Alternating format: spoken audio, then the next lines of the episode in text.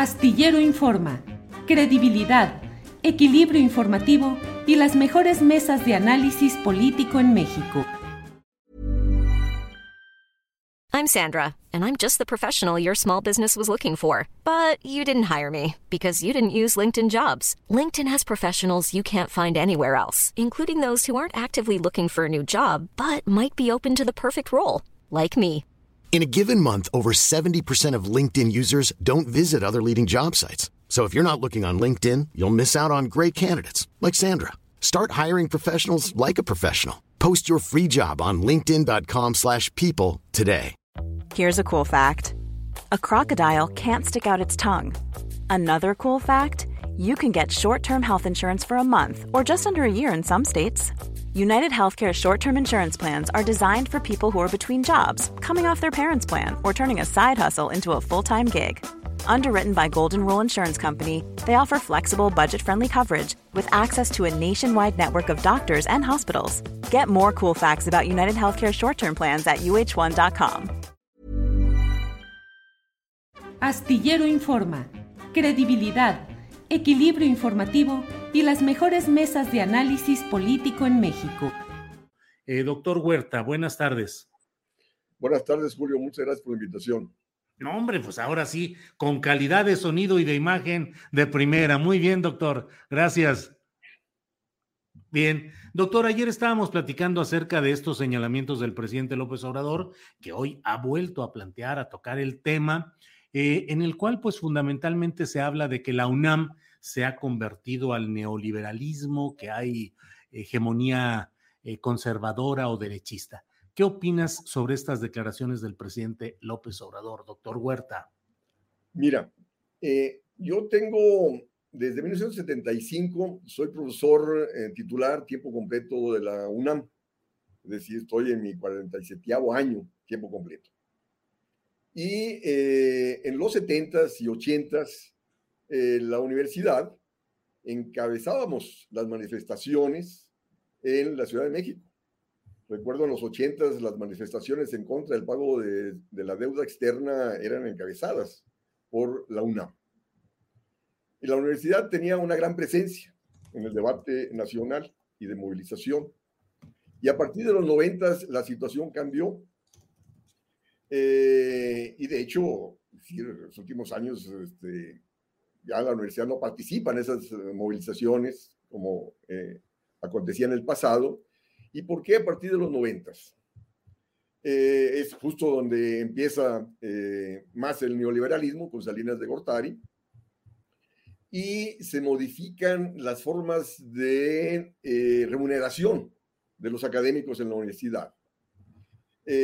surge el sistema, el SNI, eh, el Sistema de Investigación Nacional, que para poder postular y obtener un nivel dentro del Sistema Nacional de Investigadores, pues, tienes que publicar, tienes que escribir artículos, tienes que escribir libros, tienes que asesorar tesis, implica más trabajo.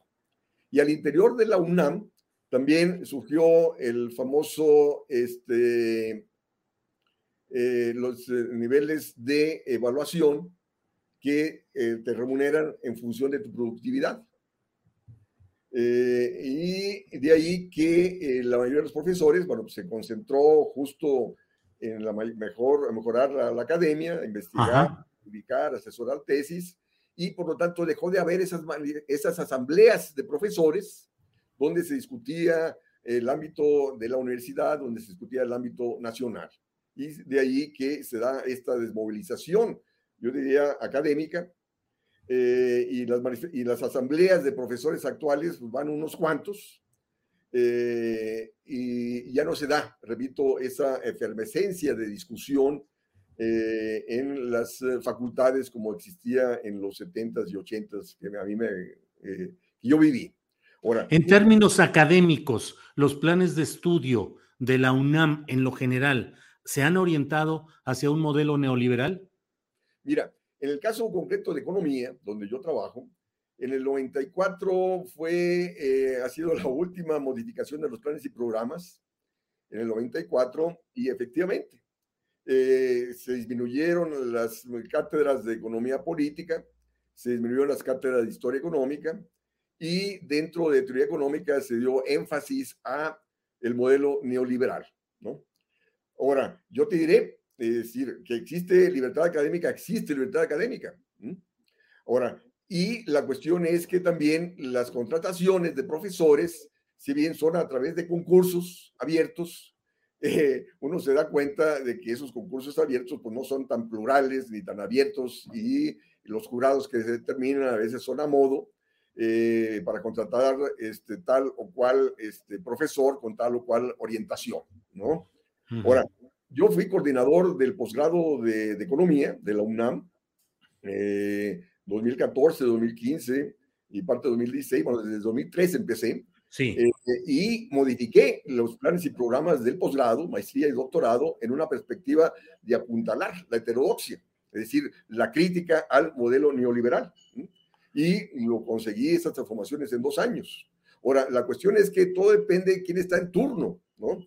Es decir, cambia de coordinador y le da otra orientación. Entonces, eh, y así ha acontecido con los directores de las facultades de, eh, ciencias sociales. Cada director le da su sello. Eh, y, pero la cuestión, una cosa que quiero enfatizar, Julio, es, repito, esto de los noventas a la fecha, la universidad, yo diría, dejó de desempeñar un papel que una universidad pública nacional, desde mi perspectiva, debe tener, ¿no? de participar y promover el debate nacional. Y, y, yo diría que la universidad, o sea, se acomodó a las autoridades federales en el sentido de, mantener una universidad desmovilizada, ¿no? desmovilizada. Sí, este, eh, eh, desmovilizada y donde no se da un debate abierto, ¿no? O sea, hay debates fuertes este, dentro de la academia, pero son eh, parcializados, ¿no? Pero si tú ves o analizas los grandes eh, seminarios eh, nacionales e internacionales que organizan las autoridades son de grupo de amigos en gran medida, no, son plurales como muchos dicen. Entonces, eh, pues, lógico, sí, porque el, presidente señaló el día de ayer, dice, ¿dónde están los libros, las investigaciones de la UNAM en contra del neoliberalismo? Tenemos muchos, muchas, muchas investigaciones. De hecho, él recibió varios libros míos y yo se los daba en forma directa donde yo vengo criticando el neoliberalismo desde siempre, ¿no? Entonces, eh, porque él dice, ¿dónde están los economistas de la UNAM? Pues, e, este, hemos sido, o sea, fuimos excluidos por parte del, modelo de los economistas, de los presidentes neoliberales y seguimos siendo excluidos por parte del gobierno actual, ¿no? Entonces, este, eh, porque él dice, no, yo tengo que sacudir a la UNAM. Y yo diría, hay que sacudir al gobierno, porque sigue con las mismas políticas neoliberales este, de los gobiernos anteriores. O sea, el gobierno del presidente López Obrador sigue con las mismas políticas neoliberales de los gobiernos anteriores. Hay una continuidad neoliberal en la operación mm, en términos económicos del presidente López Obrador, Arturo Huerta. Así es, efectivamente. ¿Cómo lo eh, podemos advertir esto? ¿En qué se muestra? Mira, la autonomía del Banco Central, ¿en qué consiste? Se le quitó el monopolio de la moneda al gobierno. ¿Y qué implica eso? Achicar el tamaño y participación del gobierno en la actividad económica. Tiene que trabajar con austeridad fiscal, ¿no? Porque no se puede financiar con la moneda que emite. Entonces, ¿eso en qué se ha traducido? En disminución de la inversión en Pemex, en la CFE, en infraestructura, se dejó de explotar el gas natural, ¿no? Y eh, en el 81 el gobierno tenía 2.000 empresas públicas. ¿Cuántas tiene ahora? Pues unas cuantas. Si la inversión pública en el 81 era el 13% del Producto Interno Bruto. Actualmente es el 2.4. Hiring for your small business? If you're not looking for professionals on LinkedIn, you're looking in the wrong place. That's like looking for your car keys in a fish tank. LinkedIn helps you hire professionals you can't find anywhere else, even those who aren't actively searching for a new job but might be open to the perfect role. In a given month, over 70% of LinkedIn users don't even visit other leading job sites. So start looking in the right place. With LinkedIn, you can hire professionals like a professional. Post your free job on linkedin.com slash people today. Hey, it's Ryan Reynolds, and I'm here with Keith, co-star of my upcoming film, If, only in theaters May 17th. Do you want to tell people the big news? All right, I'll do it. Sign up now and you'll get unlimited for $15 a month in six months of Paramount Plus Essential Plan on us. Mintmobile.com slash switch. Upfront payment of $45 equivalent to $15 per month. Unlimited over 40 gigabytes per month. Face lower speeds. Videos at 480p. Active Mint customers by 531.24 get six months of Paramount Plus Essential Plan. Auto renews after six months. Offer ends May 31st, 2024. Separate Paramount Plus registration required. Terms and conditions apply if rated PG. Entonces, esto significa una disminución de la participación del Estado en la actividad económica. ¿Y cuál es la contraparte, Julio? Que la cúpula empresarial nacional e internacional pasa invertido donde el gobierno deja de hacerlo. De ahí la creciente privatización que se eh, eh, venía dando en Pemex, en la CFE, en infraestructura.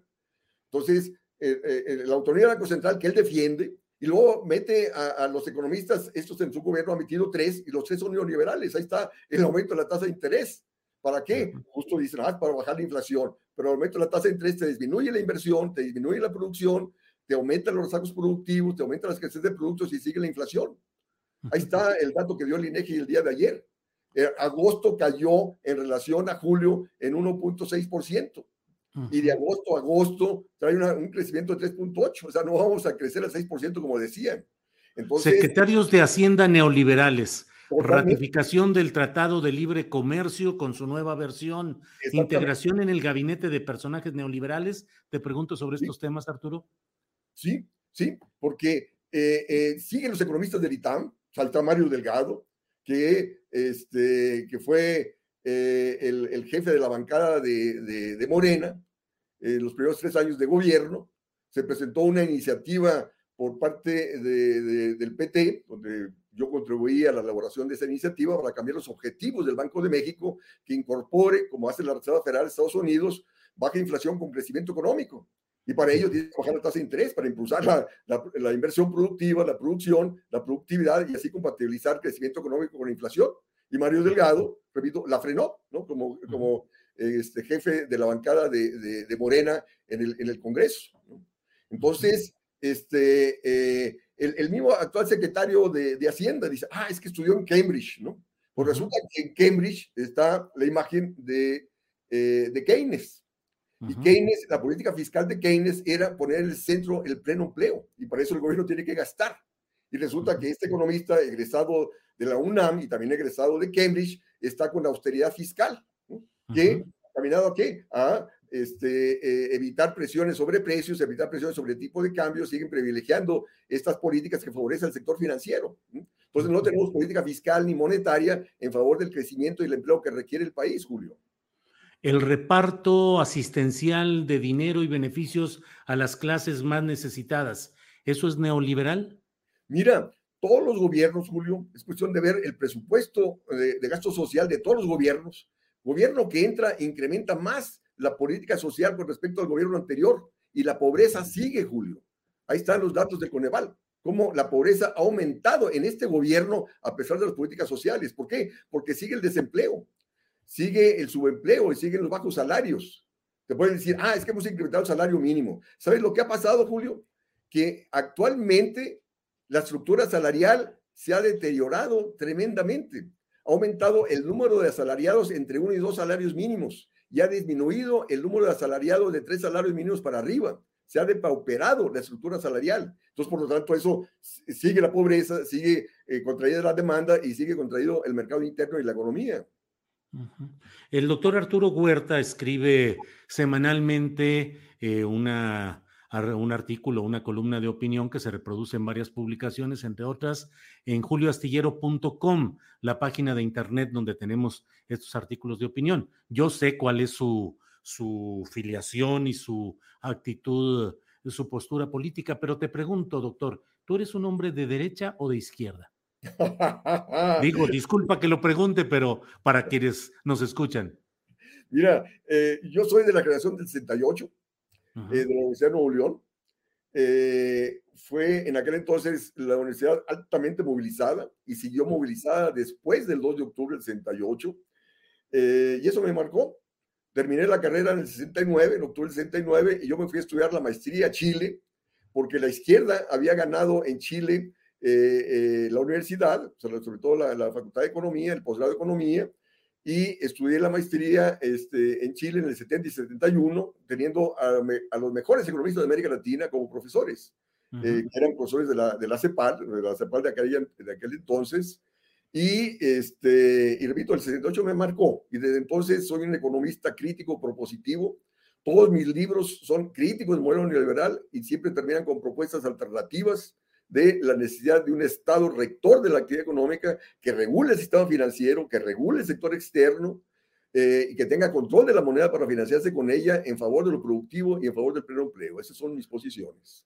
Te pregunto todo esto, Arturo, porque veo en los comentarios en el chat y los comentarios de que este hombre ha de ser de derecha, porque ahora criticar lo que está pasando en ciertos segmentos de un gobierno con una gran carga popular como es la del presidente López Obrador, con toda la carga de votos con la que llegó y la, eh, el deseo generalizado de un cambio progresista, bueno, pues ahora todas las críticas pareciera que son adjudicadas a que sea desde una visión de la derecha. ¿Cómo criticar todo lo que está haciendo un gobierno de este tipo como el de López Obrador si se tiene una visión progresista, doctor Arturo Huerta? Mira, López Obrador me conoció perfectamente. Eh, yo en el 96 estuve mi año sabático en Cambridge, en Inglaterra, regreso a inicios del 97, yo ahora formaba parte del Centro de Estudios Económicos del PRD de aquel entonces, donde López Obrador era el presidente del PRD, y en ese equipo económico estábamos Ifigenia Martínez, estaba Rosmira Garravito, estaba Cristina Laurel, eh, Mario Cepeda y yo. Entonces le dijeron a López Obrador, oye, Arturo tiene años trabajando en alternativas económicas, hay que incorporarlo. Y dijo López Obrador, no, no quiero radicalismos en la propuesta económica para la campaña del 97 y contrató a Carlos Ursúa y a Macario Esquetino, que eran profesores en el Colegio de México en aquel entonces, para que hicieran la plataforma del 97. ¿no? Macario Esquetino. Sí, este, eh, fueron contratados por él para hacer la plataforma, repito, del PRD. Y entonces, lógico, yo hice una crítica a, dicha propuesta. El, el, Excelsior de aquel entonces me dio dos páginas y él se enojó tremendamente, ¿no? Que como yo criticaba al PRD, y yo soy un académico, ¿no? Yo no sigo consignas políticas. Entonces, él, repito, me calificó como radical. Eh, y, o sea, una vez, eh, este, eh, Fidel Castro, en un seminario internacional este, en Cuba, me dijo, tú eres un, este, porque alguien dijo que, era, que era yo un pesimista. Y Fidel Castro dijo, refiriéndose a mí, dijo, un pesimista es un economista bien informado.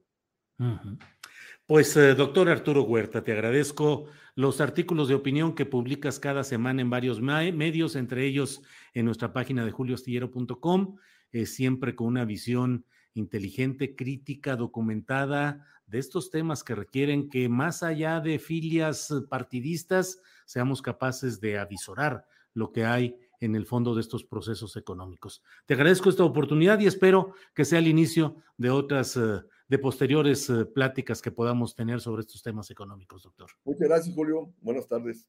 Gracias, que estés bien. Hasta luego. Para que te enteres del próximo noticiero, suscríbete y dale follow en Apple, Spotify, Amazon Music, Google o donde sea que escuches podcast. Te invitamos a visitar nuestra página julioastillero.com. ¿Te preocupas por tu familia? Entonces, ¿por qué darles solo huevos ordinarios cuando pueden disfrutar de lo mejor? Eggland's Best, los únicos huevos con ese delicioso sabor fresco de granja, además de la mejor nutrición, como 6 veces más vitamina D, 10 veces más vitamina E y 25% menos de grasa saturada que los huevos regulares, además de muchos otros nutrientes importantes. Así que, dales los mejores huevos. Eggland's Best, mejor sabor, mejor nutrición, mejores huevos. Para que te enteres del próximo noticiero, suscríbete y dale follow en Apple, Spotify, Amazon Music, Google o donde sea que escuches podcast. Te invitamos a visitar nuestra página julioastillero.com.